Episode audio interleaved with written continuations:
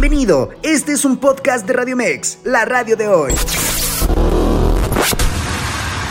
Una asertiva con temas del día a día. Esto es Zona de Expertos. Escucha Zona de Expertos, área jurídico legal con el abogado Juan Carlos Rodríguez.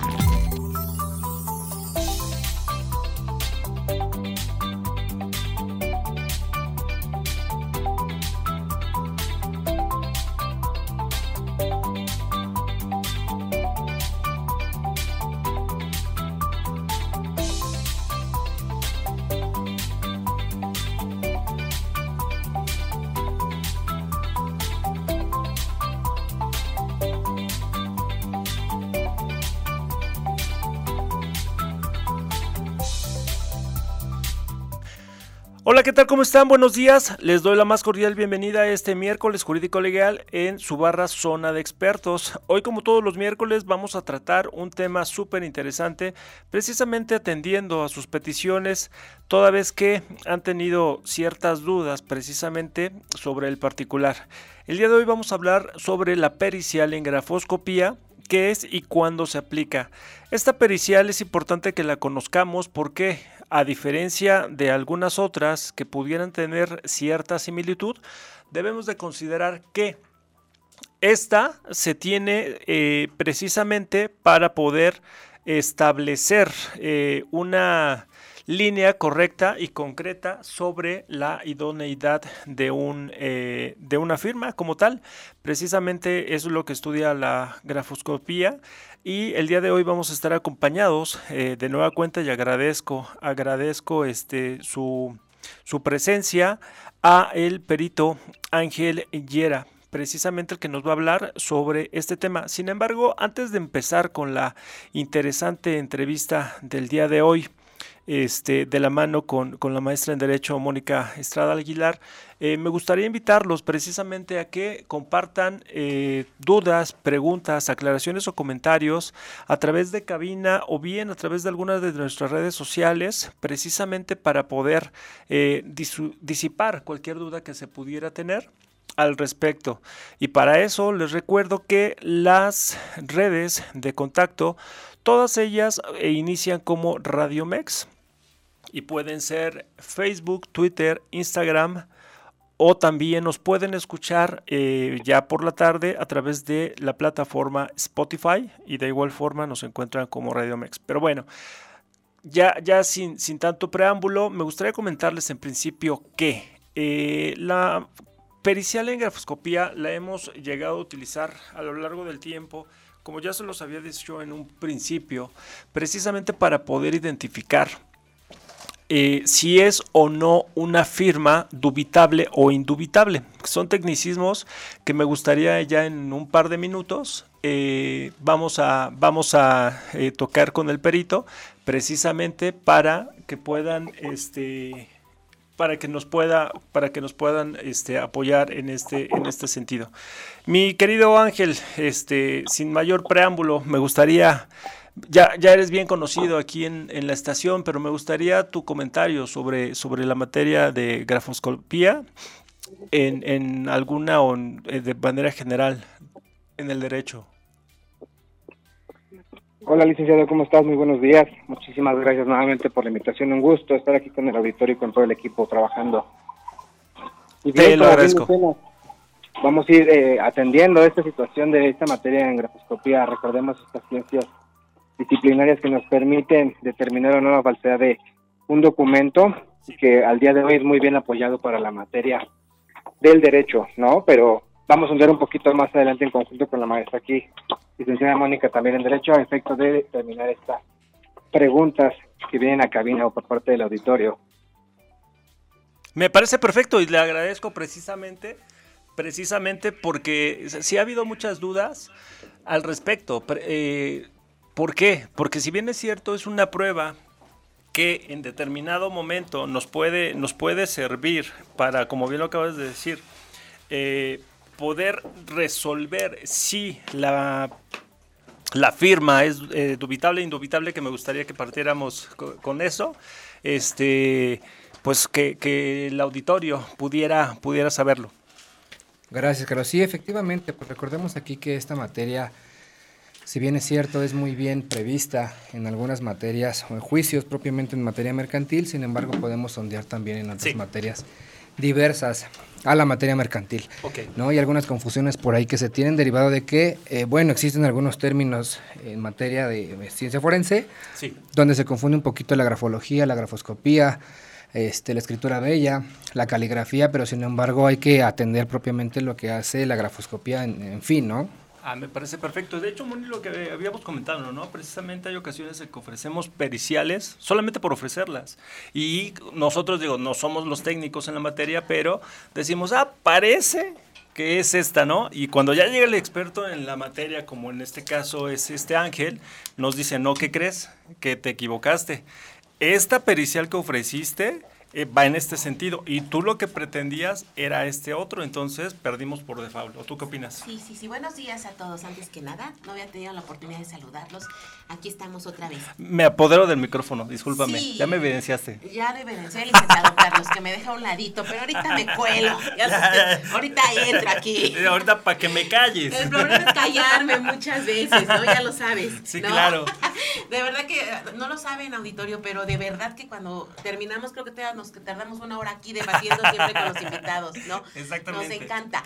Entonces, bueno, eh, sí, fíjese, licenciado, que comparto claramente lo que usted dice. Y de hecho, el licenciado este Ángel me ha corregido, literal, así, porque yo también vengo y digo, ah, mm. documentos cuestionados. Lo que quieres es eh, acreditar que la firma es falsa. Entonces él me dice, ¿qué pretendes? Y yo, ah, pues que la firma es falta. Sí, casi, a ver, a ver, calma, baja. Aparte vivimos los abogados, y yo creo que todos, ¿eh? Bien acelerados. Sí, sí. Entonces, así de, ya, y ofrece la prueba, ¿no? Porque ya se vence el término. Oye, tenemos 15 días para contestar, pero las últimas horas son, son vitales. Pensé que era la única. Cuando te molestamos. era la única que hacía esto, pero yo me doy cuenta que todos andamos corriendo, ¿no? Entonces, venimos a esto. Eh, generalmente ves que la contraria, porque la contraria también estamos aprendiendo, no somos los peritos y por eso nos encanta invitar peritos en esta materia. Ofrecen eh, documentos cuestionarios, perito en grafoscopía, caligrafía y documentos cuestionados. Y lo que quieres es que la firma o acreditar que la firma es falsa. Exacto. Entonces, ¿para qué mencionas algo llamado documento cuestionado? Exacto. Ya es otra desde ahí, desde ahí estamos perdiendo la dimensión, la idoneidad de la prueba, ¿no? Porque no lo estamos haciendo claramente. Y luego también, ah, que haga, eh, que la firma dubitada y de la indubitada. Yo creo que vamos a empezar a partir de ahí porque a mí me costó mucho trabajo distinguir una dubitada de una indubitada. Exactamente. Y siempre andaba por ahí, ¿no? Son, son comentarios o tecnicismos domingueros que, que, digo, ya se lo debemos a los peritos, pero sí. nos gustaría, mi estimado Ángel, que nos pudieras explicar la base. Como bien lo dice Mónica, y, estoy eh, de acuerdo con ella, dependemos mucho de la materia en donde vamos a ofrecer a la pericial y dependemos mucho de la acción que queremos desvirtuar o acreditar en procedimiento para poder ofrecer la pericial adecuada. Y no es nada más la de grafoscopía, puede ser la de contabilidad, puede ser la de este ADN o bueno, la de genética molecular, etcétera, etcétera. Pero bueno, sin desviarme tanto, dubitada e indubitada, ¿qué significan? Sí, licenciado. Eh, pues mira, vamos a partir. Eh, es meramente un tecnicismo que utilizamos en materia eh, de grafoscopía. Okay. Cuando hablamos de materia dubitada es aquella firma o bien como lo menciona la licenciada Mónica, el documento que está en cuestión. Este documento sobre el cual va a versar nuestra pericial para poder determinar si este documento es verídico, es apócrifo o si bien la firma corresponde o no Muy bien. a la persona. Indubitada, pues bueno, aquí hablamos a, contrario censo, evidentemente de eh, las firmas que ya son puestas de puño y letra por las personas en las cuales se les está asignando directamente la firma, o en su caso, poder establecer que son las que no tenemos duda de que puede existir alguna este, duda respecto a lo que se vaya a generar. Estamos en vivo, estamos en vivo. Entonces, en este sentido... es que esta, señorita este, licenciada, maestra en Derecho, me desconcentra. Perdón, estamos en vivo. Estamos en vivo y aquí el licenciado anda echando mis correos. ¿Qué pasó bien, con esa bien serio? Con Ángel, perdón, perdón. Perdón. Estamos en vivo. Discúlpame, retómalo, a ver, mi querido. Aguas de los celulares son personales, dígale al licenciado que es confidencial, importa. información. Tengo manos, manos finas. No, no, no hay ningún problema. Puede ver lo que quiera, pero me- nos distrajimos todos por eso, Sí. perdón. Licenciado, continuamos con la firma indubitada Sí, o dubitada, por favor. Pues digo, retomando es propiamente estas firmas, ¿no? Por un caso, dubitadas aquellas firmas que están en cuestión respecto de la materia que nos ocupa. E indubitada, pues bueno, aquellas firmas que ya no tenemos duda que vienen y provienen del origen de, una- de alguna persona. O sea, es dubitada viene de, de duda. De duda. Ah, ok. Y la indubitada es de. De que, Que no hay, hay. incertidumbre, efectivamente, Ah, de dónde se origina. Ok. Pero mira, yo comparto algo que de Sí. verdad ahorita me ha corregido mucho el licenciado porque hemos trabajado juntos ahorita precisamente esto de las firmas, ¿no? Ok. Y yo le decía, ah, lo típico de los abogados. Sí. Es que la firma del pagaré es falsa y entonces quiero que me exhiba su credencial de lector, que me exhiba casi casi su acta de nacimiento, todo donde ha plasmado firmas para que cotejemos las dudosas. Las dudosas son las del pagaré. Niegas que firmaste es un pagaré. Estoy de acuerdo. Y entonces quiero la credencial del lector. Y el licenciado me ha dicho no. O sea, porque una cosa es una firma estampada que él la hizo con sus rasgos eh, gráficos y otra que estén plasmadas en diversos documentos. Es más, mira, le voy a dejar el uso de la palabra al perito Ok. para que nos explique el error que yo cometía muchísimo hasta Bien. que él se sentó y me explicó, no, pide ejercicios caligráficos para que determines que el origen gráfico sí viene del puño y letra de la persona. O sea, a ver si, a ver si fui como clara. Una cosa es que tengas una credencial de lector y otra que del origen gráfico se pueda acreditar que sí, la firma dudosa sí le estampó. Ah, ¿Sí me explico listo. la gran diferencia? Sí, sí, Cuando sí. la gran mayoría, no sé tú, pero yo por lo menos sí hacía esto. Que exhibe la credencial del lector, que exhibe el pa- eh, donde vengan tus firmas, donde hay varias, hayas plasmado varias ocasiones Ok. a lo largo de tu vida eh, esta firma, muy diferente a que hagas el ejercicio caligráfico para que determines que la firma dudosa tiene el mismo origen gráfico. Ok, y añadiendo, digo, ya, ya viene la pregunta concreta, pero también, como bien lo dice Mónica, en, en una perito en el Distrito Judicial de Catepec en algún momento me dijo, ¿sabes qué?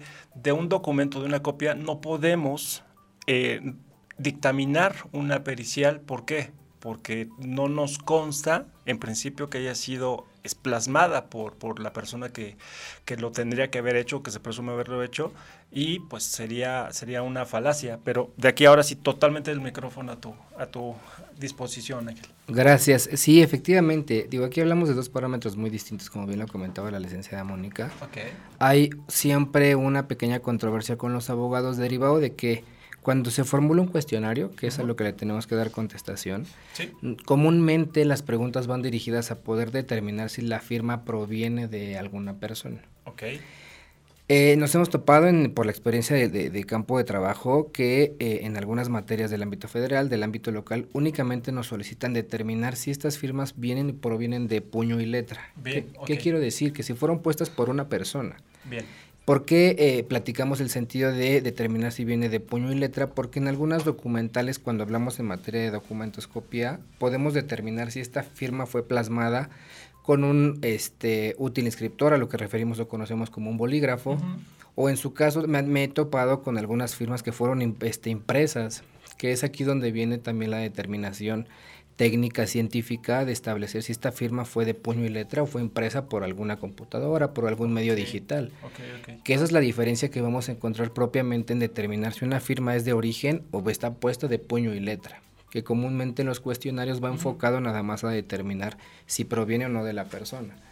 Sin embargo, va- vas más allá. vas más allá, efectivamente, no nada más de determinar el documento, sino si el origen proviene de esta persona.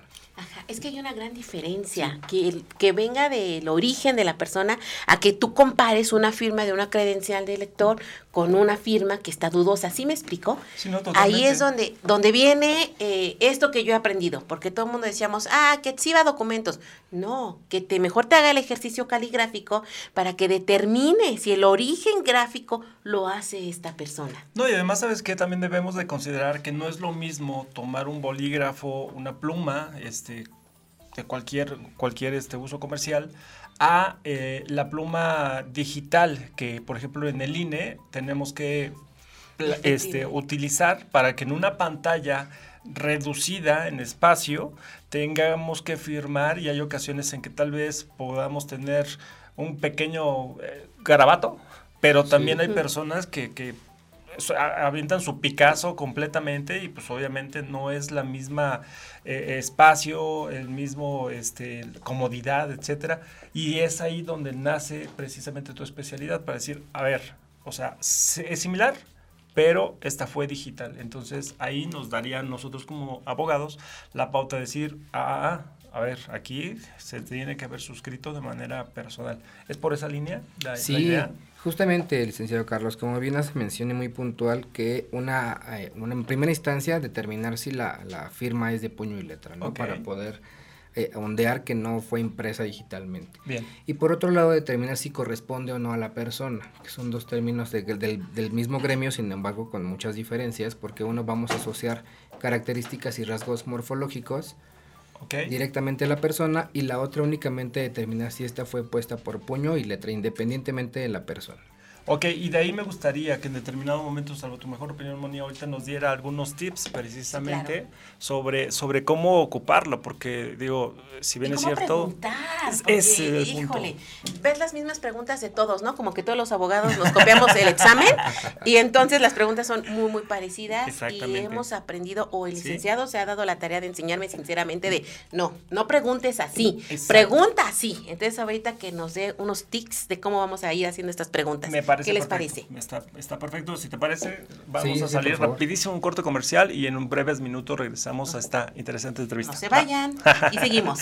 Gracias. En vivo, Juan Carlos Rodríguez.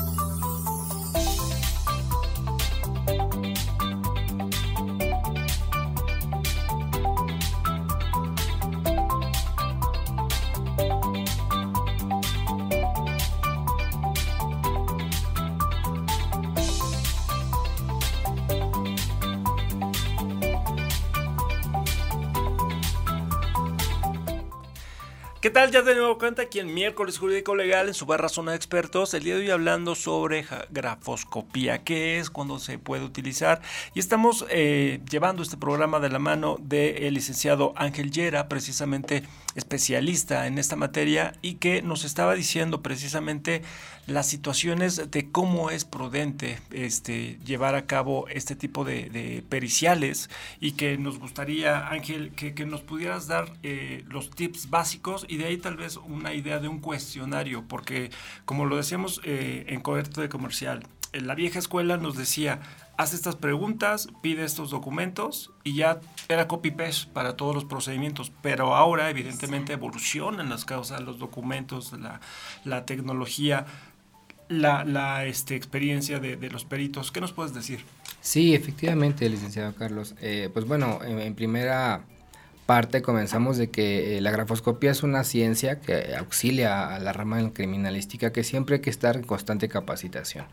Recordemos que todo va cambiando, los documentos electrónicos, los tipos de firmas, a diferencia, un claro ejemplo, las credenciales de para votar del día de hoy, pues bueno, ya no cuentan con estas firmas que, que anteriormente se, se, observaban en la parte posterior, firmas autógrafas. Al día de hoy ya traemos únicamente firmas eh, electrónicas, ¿no? La, pues, las propias instituciones de este, la Secretaría de Hacienda y Crédito Público ya manejan documentos electrónicos y por ahí, bueno, vamos actualizando toda la documentación y las firmas, ¿no? El día de hoy muchas firmas por la pandemia se llevaron de manera electrónica y esto ha venido a, solicitar a la materia en grafoscopía, pues llevar esta actualización al día de hoy para no quedarnos con lo que ya propiamente se venía manejando en grafoscopía, ¿no? Recordemos que es importante conocer los medios de cotejo, llevar una metodología adecuada, para en su momento preciso en el desahogo de la prueba y en el momento oportuno, pues bueno, tener esta consistencia metodológica y sustento jurídico para que se pueda desahogar de manera correcta. Ok, interesante. Sí, muy interesante, porque de verdad que eh, somos diferentes los seres humanos y también mucho de las dudas que yo sé que siempre nos preguntan, si firme hace 10 años, ¿tu firma va a ser idéntica? Entonces, ahorita el licenciado que nos platique esta parte, porque también él, él me ha enseñado que, a ver, pide que los ejercicios se hagan, ¿qué diferente firmas sentado a de pie? Ok. Entonces ahora hasta eso lo hacemos y yo lo he aprendido aquí con el licenciado Yera que me ha enseñado de, piden los ejercicios caligráficos que estampe 10 veces el nombre y la firma sentado y que lo haga de pie porque imprimes diferente. Entonces no sabes cómo hayas firmado o en qué posición estabas. Sabemos que hay clientes o a mí me han contado firmas de esas que casi casi ahí en el metro te firmaron el contrato o el pagaré y eso influye en cómo está puesta tu firma. ¿Qué dice el licenciado? No, ¿qué crees que eso, eso me está sorprendiendo? Porque tiene razón, o sea, y ahorita haciendo la, la, la cronología, de repente en las audiencias, ¿no? Este, estamos en el escritorio y de repente nos inclinamos a firmar, pero también hay ocasiones en que eh, cuando no pasamos a la sala de audiencias estamos en el escritorio externo del secretario. Exactamente, cambian las posiciones y sí cambia la postura de la firma, tienes razón. Entonces, eso es lo que puedes determinar tú en un dictamen pericial de Sí, así es, efectivamente, este licenciados, eh, una de las características primordiales en las cuales al día de hoy la, la grafoscopía te permite ondear es determinar esta autenticidad a partir de que de la metodología que la criminalística nos permite, ¿no? Recordemos que siendo materia pericial, pues bueno, llevamos y tenemos que respetar el orden metodológico para que sea aceptada, cumplir con requisitos de forma y fondo y evidentemente como somos técnica, pues bueno, los métodos científicos. Ok. En este caso, muy bien como lo mencionaba la licenciada, comúnmente y, pasa mucho en juicios de nulidad, ¿no? Estas nulidades donde siempre quieren este, determinar que la firma eso no es, que no corresponde ya sea a la persona a la cual se le ejecutó un embargo, la, la, autoridad que llevó a cabo alguna este, diligencia. Y efectivamente, una de las eh, nuevas formas metodológicas para poder establecer elementos de cotejo es hacerlo de pie o sentado. Okay. Vamos a platicar por qué, porque hablamos aquí de elementos de presión, de inclinación, de pulso, de rotación de una mano, que si bien es cierto, no son los pulsos y rotaciones cuando la persona está de pie, cuando está sentada. Sin embargo, recordemos que eh, grafoscopía nos permite establecer e indiciar estos rasgos grafoscópicos que nunca se van a perder, como bien lo mencionaba la licenciada Mónica, a pesar del transcurso del tiempo, pues bueno, esos, esos puntos específicos son muy, muy característicos que aún con el paso del tiempo no se pierden. Por eso esta nueva metodología que al día de hoy nos permite solicitar elementos de cotejo estando de pie, sentado, nos permite poder establecer con precisión estas características gráficas, ¿no? De inclinación, de pulso y de rotación para poder establecer que la persona firmó o no firmó en su caso. Ok, sí, tiene razón, o sea, incluso te reitero, ahorita ya siendo, siendo este, la remembranza, en audiencias este, en donde se tienen que firmar varias hojas, firmo diferente. O sea, yo mismo me he dado cuenta de que, ah, caray, esta no me salió como la de la hoja anterior y la siguiente ya sea un poco más similar a la que, a la que usualmente este, eh, ocupas en, tus, en tus actos públicos y privados, dicen por ahí, ¿no? Exactamente. No cómo firmabas en tus actos públicos y privados. Y es que es muy importante. Por ejemplo, yo firmo con la hoja completamente chueca.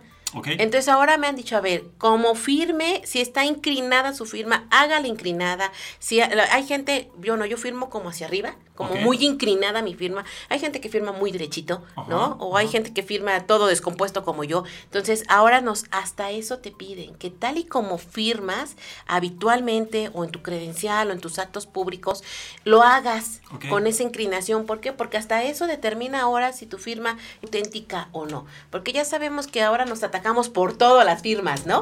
También hay que ser sinceros, ahora queremos hacer nulidades de todo. Entonces hay que saber cómo vamos a llevar a cabo esta nulidad, ¿no cree, licenciado? Sí, totalmente. Y de aquí, Ángel, si nos lo permites, eh, preguntas, las preguntas claves. Digo, eh, evidentemente depende, como ya pusimos en claro, de la materia, de la acción que quieres este, poder atacar o, o acreditar, pero desde tu experiencia, ¿cuáles serían preguntas clave que nos pudieras recomendar plasmar en este cuestionario. Digo, evidentemente eh, podemos tener tantas preguntas como la imaginación nos permita, pero las básicas que pudieras decir, esta te puede marcar diferencia o incluso me puede dar la pauta a mí como perito de poder explayarme. Claro, sí, digo, muy puntual, como lo comentamos de un inicio, vamos a partir primero de determinar qué vamos a establecer. Si la firma proviene de origen, de puño y letra de una persona, o en su, o en su caso, perdón, que corresponde o no a una persona. ¿no? Como lo platicamos, son dos vertientes diferentes. Partimos de ahí. Vamos a establecer por qué para determinar si esta, esta firma fue puesta de puño y letra o en su caso establecer si fue impresa por una impresora, por una computadora, por algún medio electrónico. Posteriormente, características gráficas. pulso, presión, inclinación, rotación de la mano, características del orden general que nos van a poder permitir establecer que corresponden o no a la persona. Estas características del orden general llevan una cronología, ¿no? desde la caja estructural de la firma, el color de la firma, cómo se puede estructurar la firma si es horizontal, si es vertical, ser muy puntuales en lo que vamos a preguntar, porque bien lo mencionaban, traemos una vieja escuela una metodología que al día de hoy pues ya nos permite ondear más allá, no nada más de la firma en cuestión, sino ya de otras características muy particulares. Ok. No, interesante, precisamente porque, como lo hemos dicho, o sea, va evolucionando el, el derecho y en consecuencia cualquier materia que esté aliada o emparejada con él, ¿no? Sí, claro, claro, ¿no? O sea, hay que ir evolucionando también, como ha evolucionado el derecho, pues también la forma de ofrecer las pruebas, ¿no? Y de cómo desahogarlas, cómo vas a llevar a cabo estas preguntas, en qué vas a determinar y que sean muy exactas, ¿no? Lo que realmente el resultado que vas a obtener.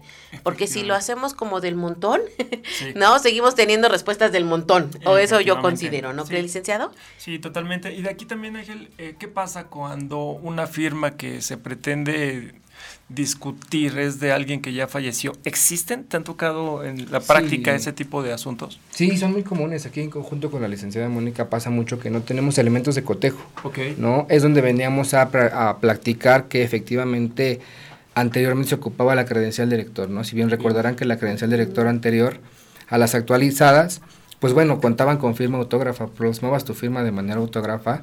Al día de hoy no, es en esos casos muy específicos, situaciones atípicas en las cuales sí nos permite utilizar estos elementos de cotejo como lo es una credencial de lector. Okay. Puede ser en algún otro documento. Comúnmente eh, se frecuentaba a solicitar, no sé, una licencia, que, a cualquier documento en el cual tuviera características de la firma. Bien, ok. Sin embargo, recordemos que lo platicaba hace un momento, no todas las documentales te van a poder permitir que sean funcionales para cotejarlos. Recordemos que uno de nuestros métodos de grafoscopía es el método comparativo. No nos permite comparar de manera idónea cuando no es una firma autógrafa. Por eso es que es importante la solicitud de eh, que se plasmen muestras caligráficas en dado caso de que se pudiera y a contrario que no estuviera ya la persona en vida, pues bueno, solicitar estados documentales donde la firma se aprecie de manera autógrafa. Okay. Ok, entonces podemos determinar. Si está vivo, que haga ejercicios caligráficos, ¿no? Digo, suena muy feo, pero si la persona con quien tenemos la duda de la firma, si está vivo, la, la, forma idónea es que se presente a hacer ejercicios caligráficos, ¿no? Sería, es, lo que recomiendan, ¿no, licenciado? O sea, si vamos a ofrecer una pericial, queridos radioescuchas, es si está vivo, llévalo a presencia judicial, que estampe la firma ahí ante, ante la autoridad y, se hagan ejercicios, ¿no? Acuérdate, una cosa es cómo se firma de pie, cómo se firma sentado. Yo tenía un cliente, de verdad que lo quiero muchísimo, ya es un señor grande, y siempre me decía, no, me tengo que sentar, abogada, yo no puedo firmar de pie. Y su firma era así redondita, redondita, me acuerdo mucho, y me caía muy bien, pero así me decía él, no, no, no, o sea, forzosamente se tenía que sentar para firmar. Entonces, bueno, si lo, si ahorita que lo estamos platicando y analizando, es que si firmas diferente, ¿no? Estando de pie que estando sentado. Entonces, nos llevamos todos como apunte si está vivo, preséntalo, ¿no? Si está muerto es lo más complicado, creo, ¿no? Y tener un documento donde realmente se pueda determinar estos, estos rasgos, ¿no? Es lo correcto decir, estos rasgos caligráficos que determinen que la firma es auténtica o no de la que queremos eh, o de la que se duda, ¿no? La queremos desvirtuar o la queremos acreditar, porque vamos por los dos lados, ¿no? A veces nos toca hacer los buenos o a veces los malos, Efectivamente, sí, sí, sí. Decir que si es la firma en el contrato, que si es la firma en un pagaré o en documento que se esté aquí debatiendo, o vamos por el otro lado de decir, pues no es la firma, ¿no? Que yo creo que también hay que ser bien sinceros, ¿no? Desde un principio, bueno, a mí me ha tocado que los peritos, los expertos te dicen desde que la ven, si es, ¿eh?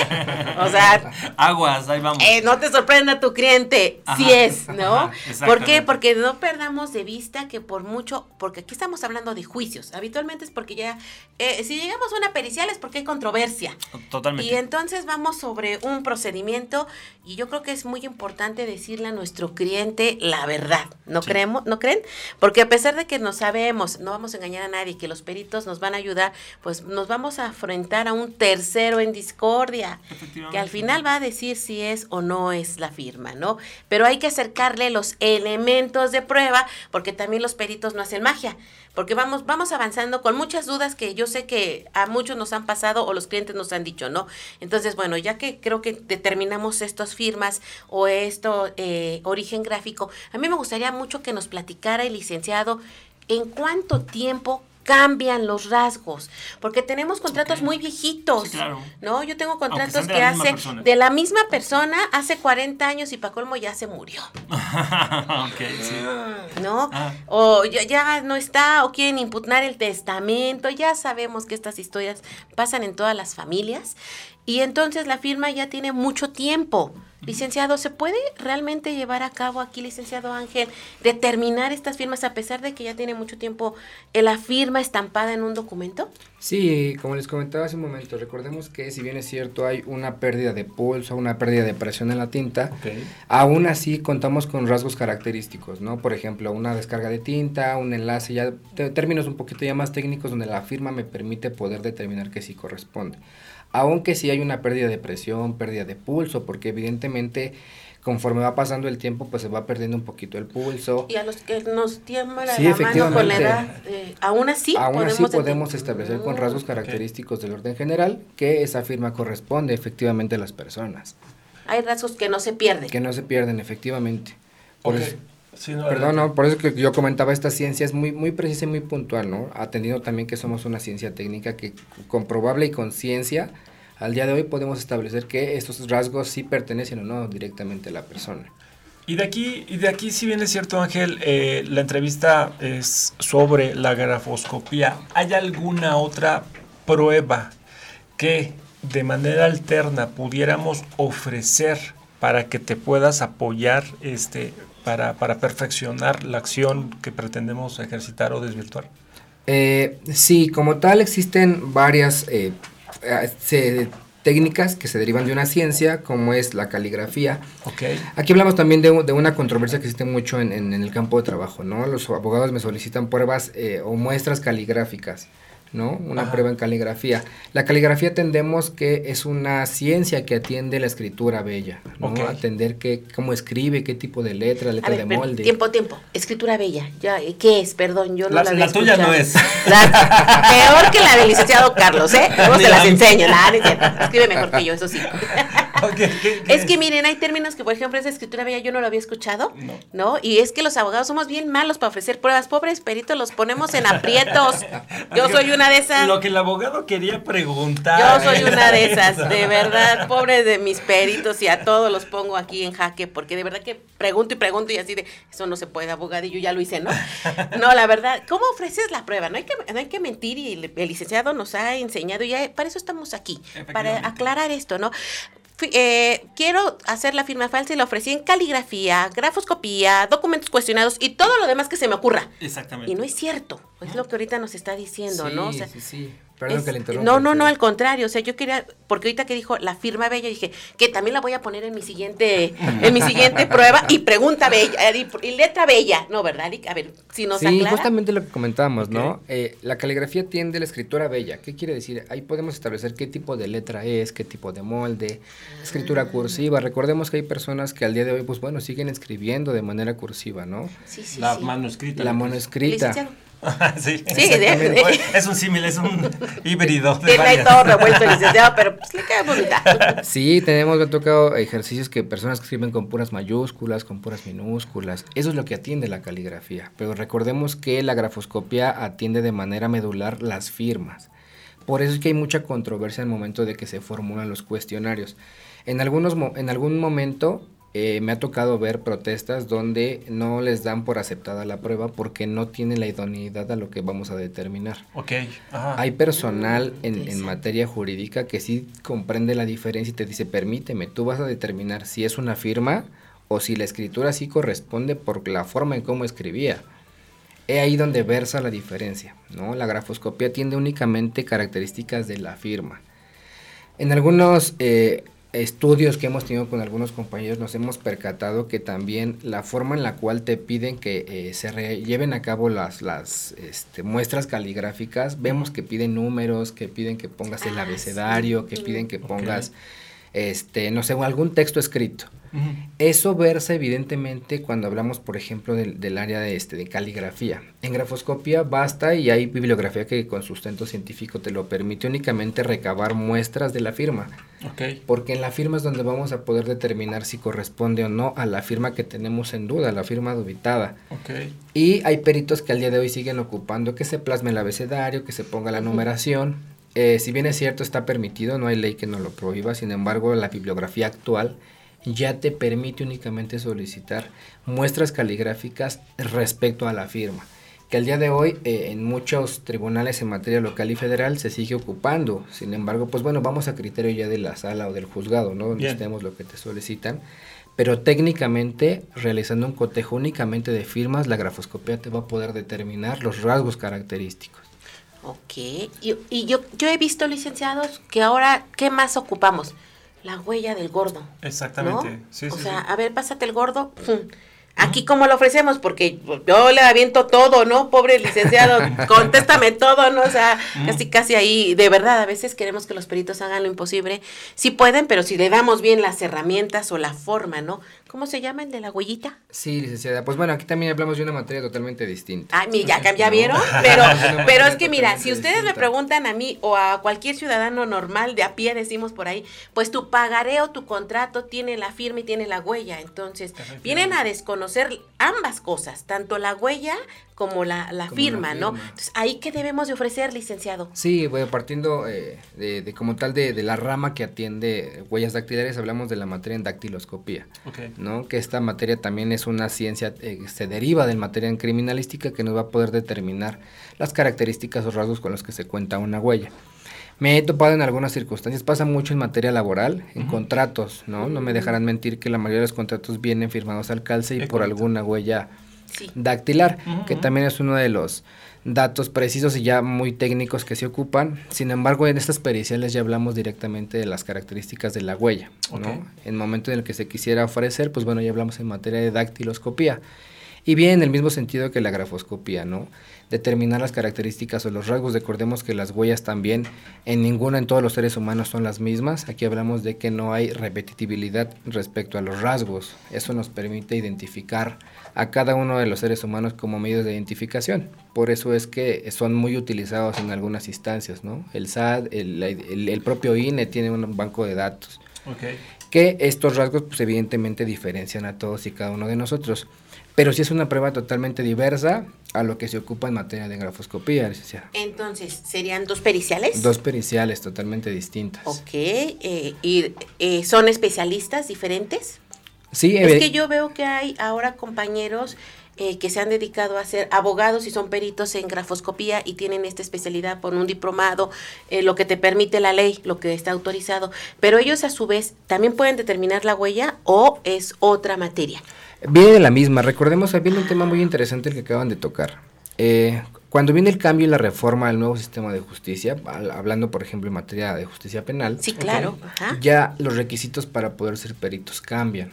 ¿Por qué? Porque ya la licenciatura como tal en criminalística y criminología tiene un título de licenciatura.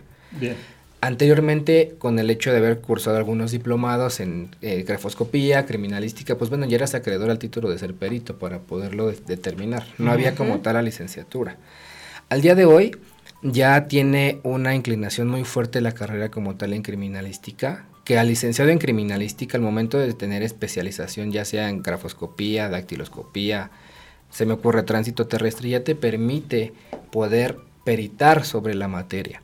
Pasa mucho y algunos abogados cuando vas, por la parte contraria doctora quieren desacreditar los requisitos del perito porque el hecho de que son licenciados en criminalística. Pero ¿qué creen que pasa?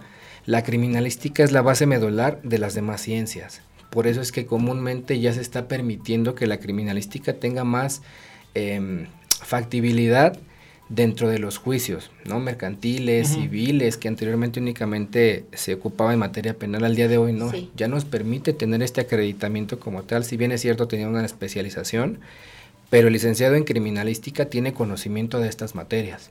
Es que de hecho la ley orgánica, tanto del Poder Judicial, del Estado de México, Ciudad de México, a nivel federal, recuerden que cada estado tiene su ley orgánica y a nivel federal también lo tenemos, te dice que para ser perito tienes que tener la licenciatura de la materia en la que vas a versar la pericial. O en caso de que no esté por materia de licenciatura, sea de manera técnica o diplomados, o sea, oficio. Termina diciéndote oficio en tal caso, ¿no? Entonces, ahora lo que usted nos comenta, sumamente importante, ¿no? Ya está regulado como una licenciatura más allá de, los diplomados o más allá de estos cursos técnicos, ya es una licenciatura la que está regulando esta cuestión de caligrafía, grafoscopía, eh, documentoscopía y todo esto, ¿no? Entonces ya lo tenemos dentro de unas licenciaturas que antes no estaba. Recordemos que también a nivel educacional, bueno, han crecido las carreras, que tú ves ahora las carreras, en mi vida pensé que hubiera una profesión de esto, ¿no? Y ya lo hay. Entonces lo que nos está platicando, ¿no? A mí me ha tocado, licenciado, no sé, a ustedes, que sí, a veces los abogados somos muy exhaustivos y vemos la experiencia y le andamos dando al perito, andamos dándole que no es la prueba o la persona idónea para llevar a cabo este ejercicio o llevar a cabo la pericial, ¿no? También hay que revisar esos puntos, ¿no cree, licenciado? No, totalmente. Y de hecho ahí va enfocada una pregunta que me gustaría dejar al aire antes de salir a corte comercial, Ángel. Entonces ya en la práctica debemos de, de preocuparnos de nosotros ofrecer a un especialista con diplomado o con taller, cuando en realidad ya eh, debemos de presentar a un licenciado precisamente para que no puedan este, echarnos abajo esa, esa pericial. Eh, de hecho, ahí me gustaría, insisto, dejar la pregunta al aire, es, eh, ya está eh, sustentado legalmente precisamente esta, esta situación para que ya en la práctica profesional podamos echar abajo a alguien que solamente tiene un diplomado, pero me gustaría que, regresando al sí, comercial este, nos puedan contestar. ¿Te parece? Voy por mi ley. regresamos. Gracias. Volvemos. En vivo, Juan Carlos Rodríguez. Hola, ¿qué tal? Ya de nueva cuenta aquí en Miércoles Jurídico Legal en su barra Zona Expertos. El día de hoy hablando sobre la materia en grafoscopía. Y eh, también, antes de continuar con esta interesante entrevista, me gustaría comentarles lo siguiente. No se pierdan la carrera con causa de Grupo Educativo Palma Music and Colors este próximo 27 de noviembre en la Universidad de Cuautitlán Izcalli, Lago, en Cuautitlán Izcalli. Corre ya sea 3, 5 o 10 kilómetros y regístrate a través de carrerasmexico.com. Repito, carrerasmexico.com. Habrá música, entretenimiento y mucho más. Te esperamos, no faltes. Genial, hay que ir, ¿eh? Sí, definitivamente. Sí, claro. No hacemos, pero es vida. Exactamente. Vamos aquí. Hacemos, pero es vida. Pero hay que hacerlo. ok. Tú, er, tú, eras, tú eras una... Eh, Deportista, pero bueno, ya platicaremos otro día. Vamos a nuestra pregunta. porque se nos va el tiempo como siempre, ¿no? Retomemos, licenciado, ¿en qué estábamos? Eh, precisamente sobre, entonces en la práctica se deben de preocupar más aquellas personas que tienen sus diplomados de cuatro a seis meses, sus talleres este, en línea, que un licenciado en criminalística, porque es el idóneo, entonces en la práctica, ¿es correcto? Sí, claro, licenciado. Digo, evidentemente haciendo un comentario muy puntual, no hay que quitar mérito, ¿no? Mucho menos a, ningún profesionista por algún curso, ni mucho menos. Sin embargo, sí es importante recordar que a aquellas personas que estamos enfocadas en materia pericial, una de las características principales es la metodología, ¿no? Que a criterio personal y a título propio yo considero que, pues bueno, para poder tener esta metodología y cubrir con estos requisitos metodológicos, pues no es vasto nada más un diplomado. Tanto es el caso que, pues lo saben y lo comparto, ya existen las licenciaturas como tal en criminalística, ¿no? Ya se puede ser licenciado en criminalística, ya hay maestría en, en criminalística, especializaciones. Pero sí es idóneo y yo comparto la idea de que a pesar de que somos una carrera muy limitada porque la mayoría de la gente o de los nuevos estudiantes tienen la idea, pues bueno, del gremio eh, del sector público. Ok. Atendiendo otro tema totalmente diverso, pero bueno, estamos muy reducidos, ¿no? En la ocupación de vacantes, de plazas que se puedan llevar a cabo. Sin embargo, la criminalística que es un tema primordial al día de hoy, sí nos va a poder permitir ya tener más sustento metodológico y científico para otros juicios, tanto juicio mercantil, juicio civil, materia del Tribunal Federal de Justicia Administrativa, etcétera, materia laboral, ¿no? Materia laboral. Donde, donde necesites un perito en firmas, ¿no? en caligrafía. Sí, miren, Radio Mets, queridos radioescuchas, está más cerca de nosotros cada día. Entonces, a la facilidad de que tú puedas hacer tus preguntas, de que estemos aquí eh, participando todos en estos interesantes programas, ya tenemos una línea de WhatsApp ahí apúntalo, por favor. Número 55 87 39 71 29 para que nos hagas llegar tus dudas, comentarios, pláticas, felicitaciones y todo lo demás. Y también invitaciones, no es cierto, ¿eh?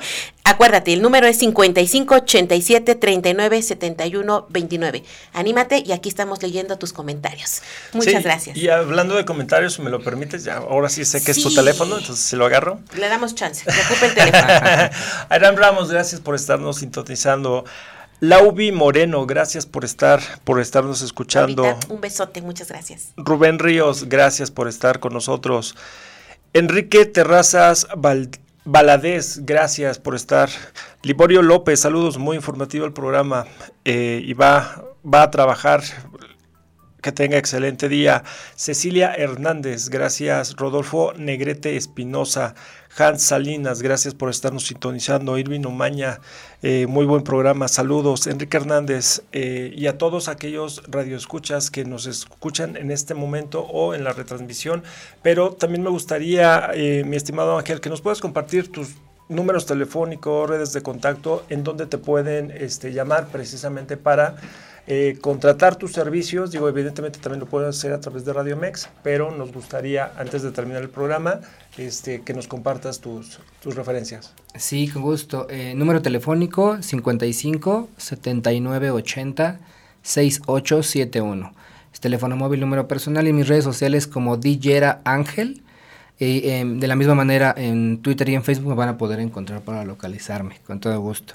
Me parece perfecto. Y digo, paso, dicho sea de paso, es un gran, gran este perito, ampliamente recomendado. Eh, no es porque esté aquí, sea, sea este amigo, sino que realmente su trabajo eh, lo dice y lo demuestra. Entonces, eh, los, los, recomendamos ampliamente. ¿Cierto, Moni? Sí, claro, claro. Y de verdad que nos enseñan cada día.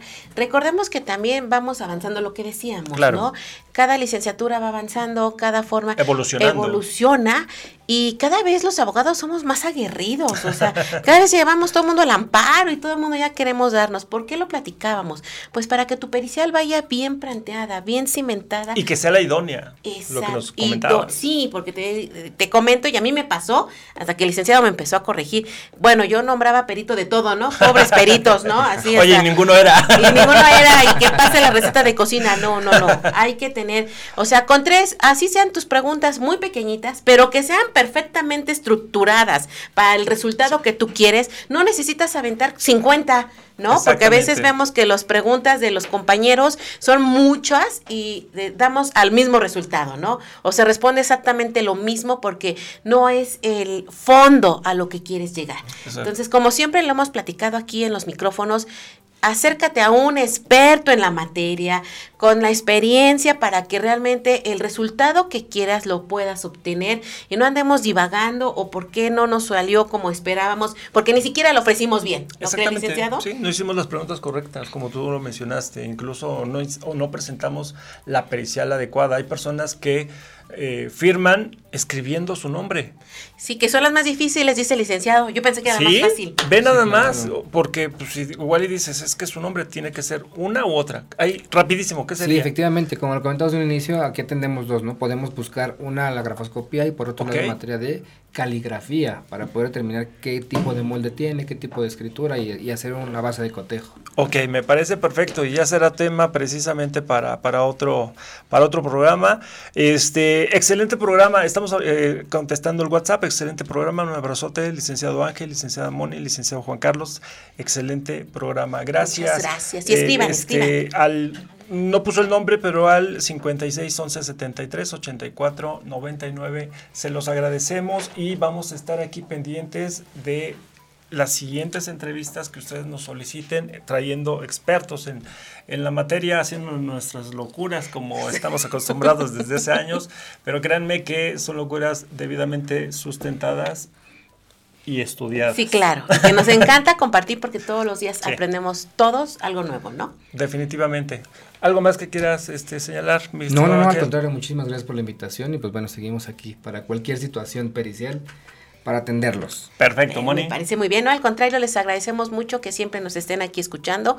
No se pierdan los programas, vamos a seguir trayendo gente muy, muy interesante a compartir sus conocimientos. Y bueno, pues estamos aquí en Radio Mex. Aquí los seguimos esperando. Nos vemos el próximo miércoles en punto de las 11 de la mañana. Recuerden, nos pueden seguir a través de eh, Radio Mex en Spotify, en eh, WhatsApp, WhatsApp, en Facebook, Twitter, Instagram, este, todo por Radio Mex. El próximo miércoles nos escuchamos. Hasta luego, gracias. Hasta luego.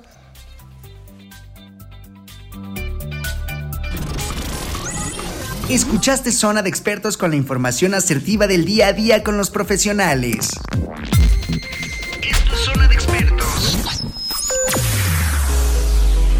Escúchanos las 24 horas del día, los 365 días del año por www.radiomex.com.mx. Gracias por acompañarnos. Esto fue un podcast de Radio Mex, la radio de hoy.